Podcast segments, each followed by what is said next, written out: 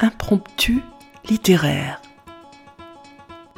Voici quelques pages écrites par Anne Brunswick sur les Juifs de Sibérie, poétesse et universitaire, dont nous avons choisi de vous donner le témoignage. Amis auditeurs, bonjour. Aujourd'hui, nous vous proposons la lecture à plusieurs voix. Les femmes en avaient payé le plus lourd tribut. Le cas de Yissou pour amener un peu de légèreté dans cet univers marqué par une histoire souvent Je vous ai choisi un extrait du chapitre 9, intitulé Assise près de l'incubateur, espèce de navire miniature en plexiglas. On sélectionne la main-d'œuvre destinée aux mines, aux chantiers, aux coupes de bois. Des textes d'auteurs du XXe et du XXIe siècle viennent jusqu'à votre oreille. Écoutez.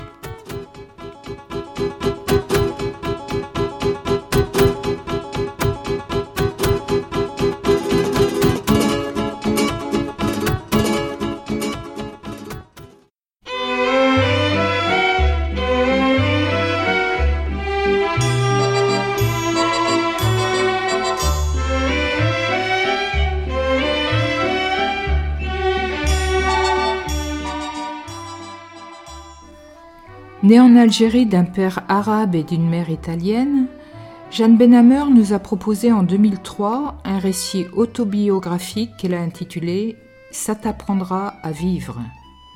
Nous vous invitons à écouter aujourd'hui la petite fille qui raconte. D'abord 1958, cette Algérie qu'elle aime, mais où cependant elle sent que sa famille est en danger. Puis la traversée sur le bateau qui la fera appartenir au monde des exilés, jusqu'à la France où chacun tente de faire sa place tout en se sentant d'ailleurs. Cette chronologie d'un exil est un récit poignant. Et pourtant, Jeanne Benhammer le rend lumineux et même parfois drôle, par ce génie qu'elle a de nous situer à la hauteur d'un regard d'enfant, puis d'adolescente, puis de jeune adulte qui observe, ressent, interroge et analyse.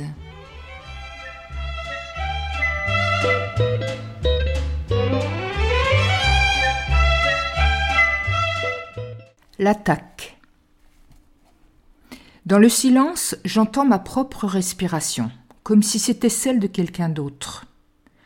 Je suis accroupie contre un lit. Mes deux sœurs sont ensemble dans un coin de la petite chambre. On nous a dit de ne pas bouger. Il ne faut pas qu'on sache qu'on est là. Là, c'est notre maison, c'est la prison. Puisque mon père la dirige, on en fait partie. Là, c'est une petite ville en Algérie, à l'est des Aurès. Un matelas contre la fenêtre, la porte est fermée à clé, barricadée. Où est ma mère? Les hommes sont en bas, ils attendent. Les hommes, c'est mon père, les gardiens de la prison, les quatre Français, les quatre adjoints arabes, quelques prisonniers qu'on a pris le risque d'armer, six légionnaires et mon frère. Lui aussi a une carabine. Il est en bas. C'est le fils. Ce n'est pas une poule mouillée. Il n'a que quatorze ans. Ordre de ne tirer qu'à la première blessure. C'est la voix de mon père. L'ordre est répété par d'autres voix, relayées. Nous sommes en 1958. Le commandant de la Légion a envoyé six hommes en renfort pour nous protéger des durs. Il nous aime bien. Ma mère a les yeux si bleus. C'est son côté porcelaine, Italie du Nord. Pour tant de gens, c'est impardonnable. Une belle blonde comme ça épouser un arabe. Comment faire? Aujourd'hui, mon père a dit non. Il a osé. C'est son caractère. Il a dit non à ceux qui deviendront plus tard l'OAS, non à la corvée de bois. C'était si simple d'embarquer quelques détenus arabes dans un camion, de les faire descendre à quelques kilomètres de la ville et de leur tirer dans le dos. Ils ont cherché à s'évader, chef. Voilà, il a dit non, plus de corvée de bois, fini. Et ils sont repartis, la rage crispant les doigts sur les armes, sale arabe. L'après-midi, au bar, ils ont bu. Des légionnaires ont entendu les menaces. On va lui faire la peau à l'arabe ce soir. On va retourner les chercher, les bicots, nous. Quel est celui parmi les légionnaires qui nous a sauvé la vie en livrant l'information au commandant? Ils vont tout massacrer à la prison. On ne le saura jamais.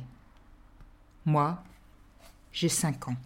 Des bruits de course en bas, des martèlements, une voix en allemand qui crie comme on insulte. C'est un des légionnaires.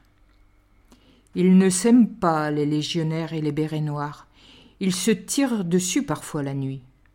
On voit les balles traçantes dans le ciel, de la caserne des uns au cantonnement des autres et retour.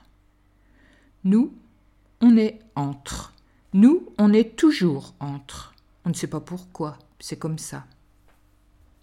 Cette nuit, c'est chez nous le danger. Ils sont en bas. Quand ils marchent dans la ville, si un chien croise leur chemin, ils l'abattent. Au marché, ils ont fait pareil. Trois femmes, deux enfants, un homme, comme ça. Il paraît qu'une des femmes avait ri, comme si les femmes d'ici riaient.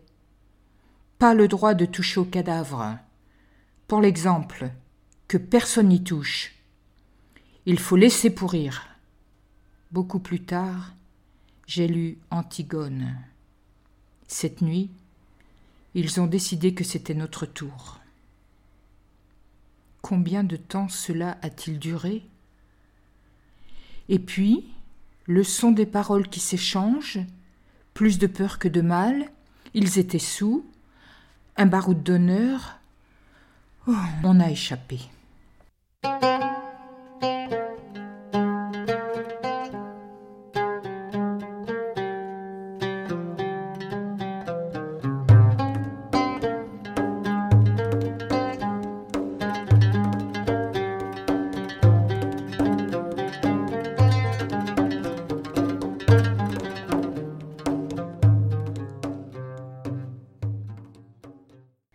Les maisons des Français.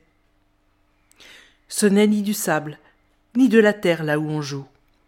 C'est rougeâtre, un peu marron. Plus tard, j'apprendrai le nom. On dit ocre. Et ça fait racler quelque chose au fond du palais. En attendant, on se salit. Et ma mère n'aime pas ça. Tant pis. Accroupie, ma sœur A et moi, on se voit les culottes. Les petites arabes ont des robes plus longues que les nôtres. On ne voit rien. Dans la terre, avec un morceau de bois fin, on trace.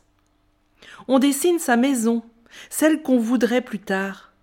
Après, on jouera à raconter qu'on y fait des choses. On ira de la cuisine au salon en faisant parler les gens qui y habitent. On anime des espaces de terre les petites arabes veulent des maisons de français. Alors nous aussi, on dit qu'on veut des maisons de français. Mais on est françaises, nous, on. Alors non. Euh, oh, je ne sais plus ce qu'on est, tiens. Je sais juste qu'on n'est pas des petites arabes. Pas habillées pareil, pas coiffées pareil. Mais notre père, il est arabe pourtant. J'ai toujours du mal à dessiner ma maison. Je jette des coups d'œil sur celle de ma sœur. Oh, elle est parfaite. C'est une maison bien ordonnée. Espace chambre, espace WC, etc. Dans sa maison, il y a des couloirs pour desservir les pièces. C'est bien pensé. Il y a des fenêtres avec des volets et même un balcon et une terrasse et puis le parc. La mienne ne tient pas debout. Elle est rikiki. C'est moche. Je n'ai pas envie de l'habiter. Je guigne la belle demeure de ma sœur. Ah, je voudrais bien qu'elle me la donne. Au bout d'un moment, elle me la donnera, d'un air euh, royal. Elle est plus âgée que moi, elle sait mieux faire. Ah, il y a tant de choses qu'elle sait et que je ne sais pas. Les choses qui feront parler bas et rire, les choses entre ma mère, notre sœur aînée, et puis elle, ma sœur A, qui se colle au duo. Moi pas. Un jour que j'aurai sa maison, je jouerai un peu. mais elle se mettra à en faire une autre avec le même soin, et je la trouverai vraiment bien, la nouvelle, mieux que la mienne. Alors même le balcon et la terrasse, je n'en aurai plus envie. Et de nouveau, je ne saurai plus où habiter.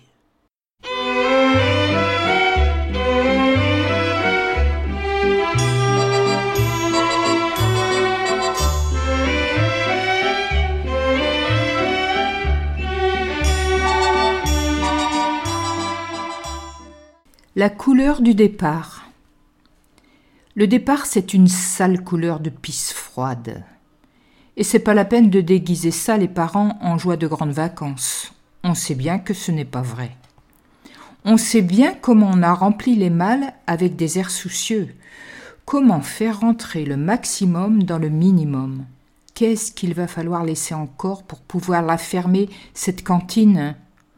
Oh, maman, ton regard qui va d'un objet à un autre, tu ne sais pas choisir, tu n'as jamais su. Comment apprendre dans une telle pagaille? On a retourné notre maison comme un lapin. On m'a retourné la peau. La couleur est là. Elle me nargue sur les murs d'immeubles que je ne connais pas. Nous sommes dans un port, je le déteste pour longtemps. Un bateau nous attend. Nous ne sommes qu'une famille parmi les autres. Mais nous, nous sommes bizarres. Il y a trop de mélange. Tes yeux bleus, pâles, maman, tes cheveux blonds, blonds, et ta peau si brune, papa, tes yeux opaques, noirs, et nous, nous quatre, tout mélange, nous qui sommes là à traîner les pieds sur un quai. Le grand et la grande sont partis discuter dans un coin. La grande a été obligée de laisser son amoureux dans sa caserne. Elle a le visage si pâle qu'on dirait qu'elle est malade. Ma sœur A est restée auprès de toi, maman, collée à toi comme d'habitude. Tu es assise près des mâles, tu veilles, ton regard, pour ne pas partir loin, loin, là-bas où on n'est plus, s'accroche aux objets. Tu sais bien faire ça. À te voir, on pourrait croire qu'il n'y a qu'une casserole ou un manteau qui t'occupe toute la tête. Tu mets ta main sur l'épaule de ta fille, maigre, celle qui a une drôle de santé fragile. Tu dis aux deux grands de ne pas s'éloigner. On a dû changer de port de départ au dernier moment. Il y avait du danger pour nous, encore. La couleur, c'est du bleu sale, un bleu mêlé de verdâtre. Moi, je marche avec mon père. Je garde les yeux à terre, je ne veux pas que le bleu sale me rentre dedans. Mon père, tu parles avec un homme qui est venu nous accompagner jusqu'ici. C'est lui qui t'a averti du danger. Tu lui dis des choses. Ta mère est morte l'année dernière. Qu'est-ce que tu as à laisser maintenant? Il y a la vie des enfants, de ta femme, tu soupires, l'homme aussi.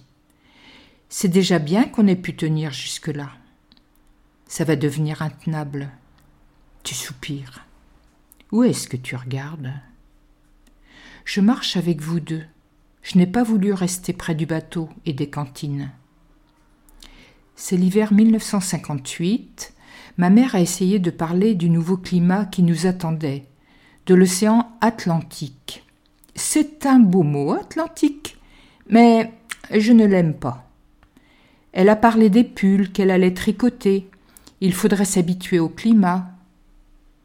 Je me suis fait le serment que je ne m'habituerai jamais à rien, rien, je ne veux pas qu'on change. Pourquoi est-ce que vous parlez plus bas maintenant? Personne ne vous écoute. Qui? Mais on a peur de quoi toujours dans cette famille? De quoi? Pourquoi on part? Je ne veux pas lever les yeux sur ces immeubles leur crépi qui me dégoûte. Je lutte contre la couleur, elle ne m'aura pas. Ce n'est pas le bleu que je connais, ce n'est pas le bleu du ciel qui me fait plisser les yeux, ce n'est pas le bleu de nuit des points tatoués sur le visage qui sentait si bon de ma petite grand-mère. C'est rien de ce que j'aime. Emmenez-moi loin d'ici.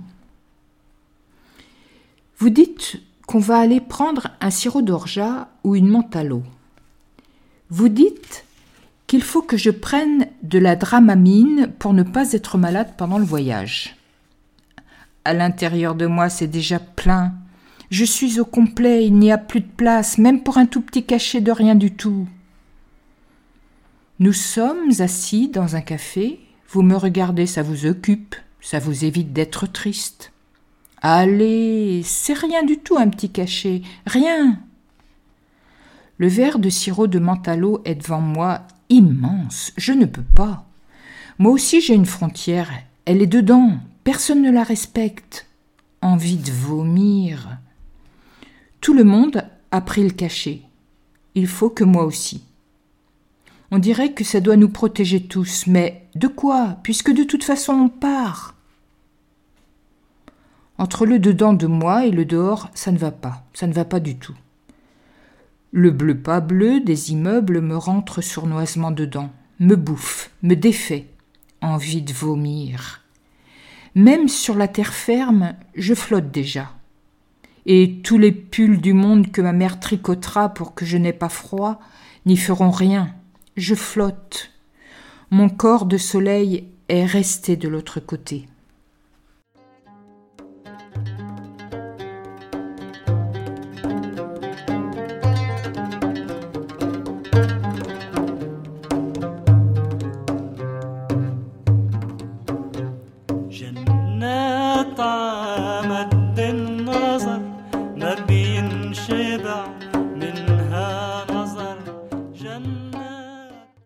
Je raconte.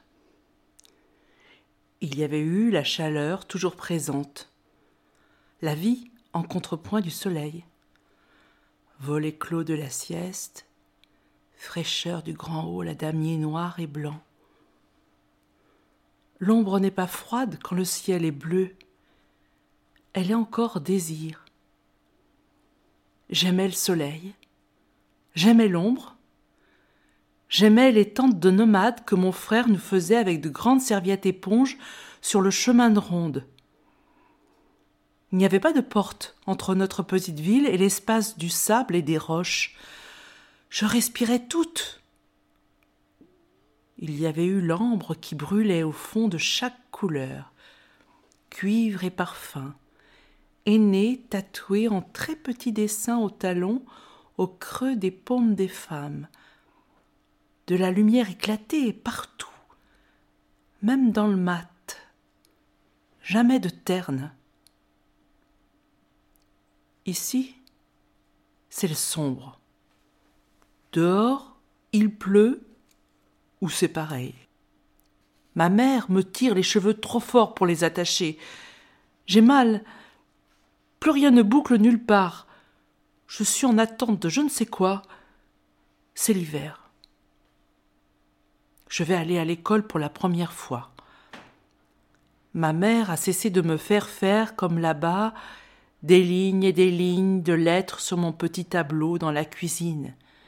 Ici, elle est trop occupée. Elle m'emmène à l'école. Je n'ai pas pleuré. J'ai quitté sa main. La directrice m'a gentiment présenté à la classe. C'est décembre. J'arrive de loin. À la récréation, des petites filles me demandent si j'ai vu des sultans, des palais. Je ne sais pas quoi répondre. Je dis que tout était pareil qu'ici. Elles s'éloignent. Moi, je sais déjà écrire, lire et compter. Ma mère en a trop fait. Je m'ennuie c'est à une récréation que je me décide. Je vais trouver les filles et je commence. Oui, bien sûr j'en ai vu des palais. Et bien sûr mon père était l'ami du sultan. Et bien sûr, il y avait des trésors et des princesses voilées et des choses encore bien plus étonnantes. Je raconte, je raconte. Bientôt, les mille et une récréations s'offrent à moi. Bientôt, j'attends avec impatience le moment où j'entamerai un de mes tours de cours, une copine à chaque bras, honneur qu'elles se disputent. Et là, je les enchante. J'invente, je brode, j'en mêle les fils de la réalité et de mes lectures, je leur sers ce qu'elles ont envie d'entendre et plus encore. Plaisir. À d'autres chameaux, je leur fais visiter les oasis. La lumière éclabousse les mots dans ma bouche. Je suis heureuse.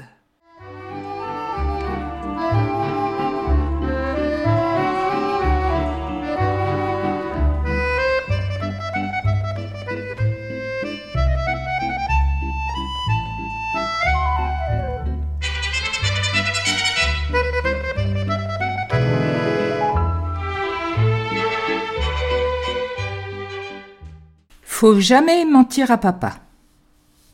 Jamais, bien sûr. Tu me tiens par la main. Tu aimes bien m'emmener avec toi marcher après six heures. Une habitude qu'on a gardée de là-bas. C'est bien, un père qui aime marcher avec sa fille. Pas bavard, ni toi, ni moi.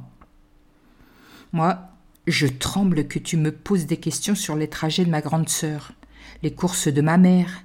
Il y a tant de choses à ne pas dire. Faut jamais mentir à papa. Ni à personne, jamais. Je suis d'accord, c'est mal. C'est très mal de mentir. Et puis, il paraît qu'on découvre toujours la vérité, alors, bien avancé. Je me tais. Je suis pas sereine dans l'art de me taire ou de diriger notre peu de conversation sur l'école, parce que là, au moins, pas de panique, je suis sûre de ce que je raconte. C'est la vérité, ma vérité à moi. Je travaille bien, je suis sérieuse, et c'est vrai, et c'est bien. Je suis tranquille, parlons de l'école. On va toujours jusqu'au monument aux morts et puis on revient. Faut jamais mentir à papa. Oui, tu es fier de moi. On rencontre des gens que tu connais. Je suis parfaite en bonne petite fille. Oui, oui, tu es fière. Et puis, vous parlez vacances, vous parlez même retraite. Oh, c'est pas tout de suite. Mais on prépare. Hein, vaut mieux être prudent. Et je t'entends bâtir une maison dans le sud de la France, à Saint-Raphaël. Oui, une maison de famille. Elle vient de sortir de terre, de ta bouche. Je t'écoute, je te regarde, tu as l'air modeste de celui qui possède un palace et ne veut pas en faire étalage. Tu continues à parler de la maison, sans en ouvrir toutes les portes, mais on devine. je n'ose plus te regarder, tu mens, papa. Nous n'avons rien, ni ici, ni ailleurs. Rien que nos mots. Pas de pierre pour faire de vrais murs, pas d'herbe pour un vrai jardin, rien. Nous n'avons jamais eu de maison à nous. Tu continues à mentir et à me tenir la main. Comment peux-tu? Je finis par y croire à la maison de Saint-Raphaël. Peut-être qu'elle nous attend, peut-être. elle est si belle.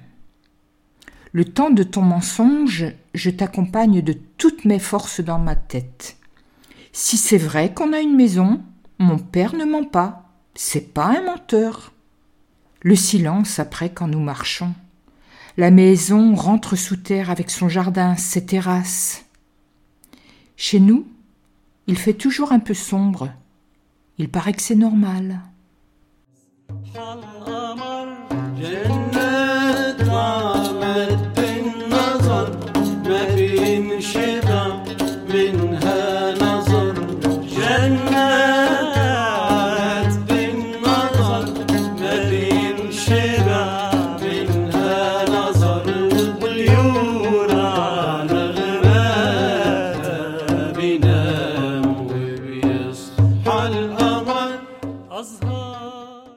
Chapeau. Dans cette famille, entre le ciel et nous, il faut mettre quelque chose. Mon père ne sort jamais sans chapeau. C'est comme ça, tête nue, non. Il craint tout, le soleil, le froid, la pluie. Alors il oblige tout le monde à faire pareil. Ma mère n'aime pas les chapeaux. Elle n'a jamais aimé ça. Elle n'aime pas non plus l'école qui étouffe. ni les jupes parce que les ceintures lui coupent la taille. Elle a besoin de respirer sans gêne. Elle rêvait que son mari postule aux eaux et forêts, qu'ils habitent une petite maison en plein bois. Ah, c'est raté. Elle a mis le manteau en astracan qui pèse lourd. Maintenant, elle en est à la toque. Debout, devant la glace de leur armoire, dans la chambre, elle se regarde. Qu'est-ce qu'elle se dit? Les yeux fixes, elle soulève la toque noire, la tient suspendue au-dessus de sa tête un moment comme une couronne, une tiare, puis d'un coup, jusqu'aux yeux, elle l'enfonce là, et elle sort. Je m'écarte de la porte. Moi, c'est mon frère qui m'échafaude les protocoles avec le ciel. Il se sert directement de mes cheveux. Chaque dimanche matin, je me lave la tête. Lui, il soulève les mèches mouillées, boucle après boucle, il construit. Je suis assise, très droite, sur une chaise dans la cuisine, mes pieds croisés l'un sur l'autre ne touchent pas terre. Ça dure très longtemps, mais ça n'a pas d'importance. Je suis une reine. J'ai l'habitude. Je ne bouge pas. J'attends que s'achève l'œuvre sur ma tête. Quand c'est fini, je traverse le rideau en lanière de plastique de toutes les couleurs qui séparent le coin toilette de la cuisine. Je fais bien attention à ne pas abîmer ma coiffure au passage. Je me regarde dans la glace. J'ai dix ans de plus. Le chignon est haut, les boucles comme agrafées par un bout, le reste vole. Ah, c'est du grand art. Ça plaît? Il me tend la petite glace pour que je vois derrière aussi. Ah, impressionnant. Maintenant c'est fini. Il prend la laque de notre mère, vaporise longuement, pas sur les yeux. Ça y est, je suis prête. Tout l'après-midi, je vais guetter mon reflet dans les rétroviseurs, les vitrines, au hasard de la promenade dominicale. Quand on sera attablé pour déguster nos glaces au café, un rituel, j'irai aux toilettes comme si j'avais envie de faire pipi, mais ce sera juste pour regarder encore et encore cet échafaudage et ma tête en dessous. Je me dirai sûrement quelques mots devant la glace, puis je remonterai la nuque raide. Euh, je ne sais pas si j'aime mon image. Moi, je rêve en dedans de cheveux longs, lâchés, libres.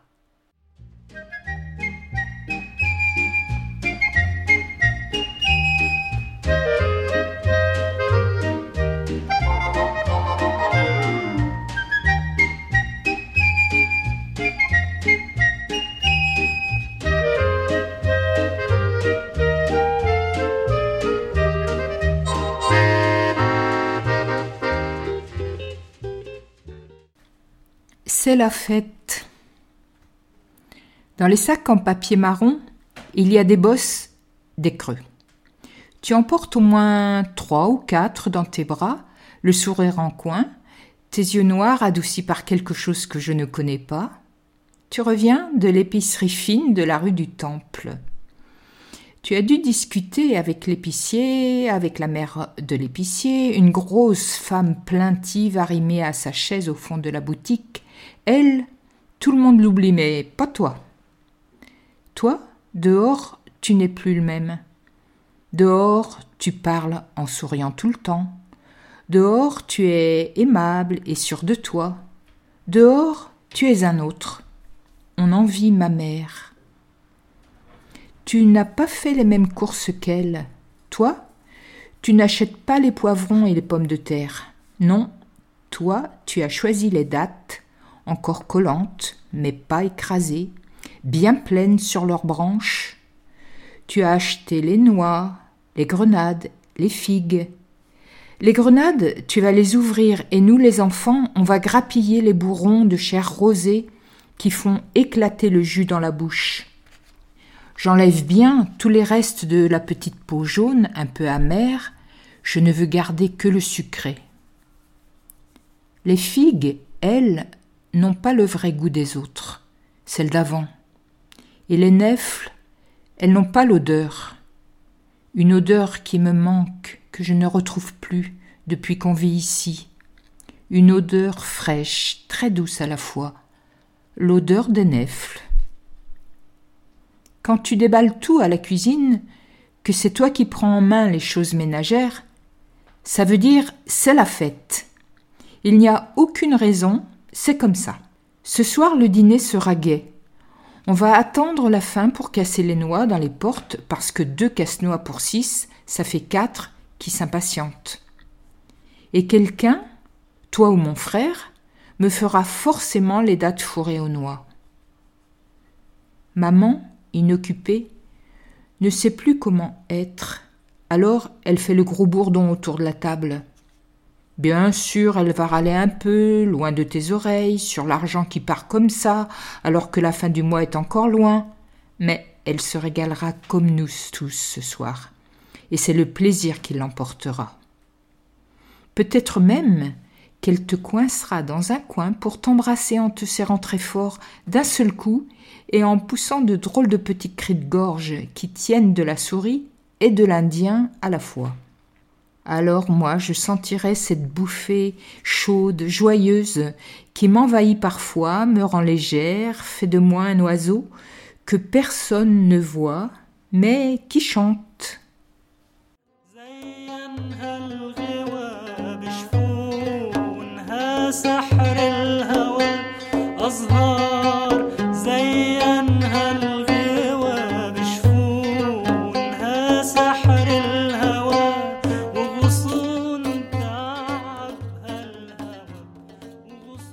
Jeanne Benhammer, l'auteur de ce récit autobiographique que nous venons de lire, fait partie de ces rapatriés d'Algérie. Comme beaucoup d'entre eux, elle souffre du déracinement de l'Algérie et de la difficulté de s'intégrer à la France métropolitaine, toujours entre. De ce passage d'une rive à l'autre naît un faux journal et une vraie auteure. Elle sait fabuler à loisir, mais aussi analyser ce que l'écriture révèle et cache. Ce faisant, pour notre grand plaisir, elle nous donne accès à différents niveaux de lecture de son moi intime confronté à la cruauté de l'histoire. Cette émission a été préparée et lue par Monique et Anne. Les musiques qui ont ponctué ces extraits sont ceux de l'album Ziryab pour l'évocation de l'Algérie et des extraits de musique de film de Jacques Tati pour suggérer la France des années 60. La technique était assurée par Vincent.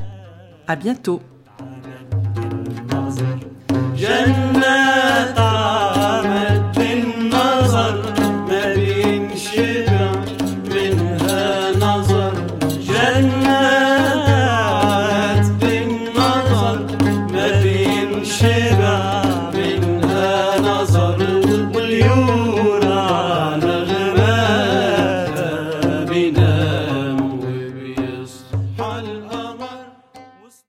Auditeurs, si vous souhaitez réagir à cette émission, en connaître les horaires, la télécharger, nous rejoindre, rendez-vous sur le site de Radio G 101.5 ou sur le site de l'émission www.impromptu.fr. Vous nous y retrouverez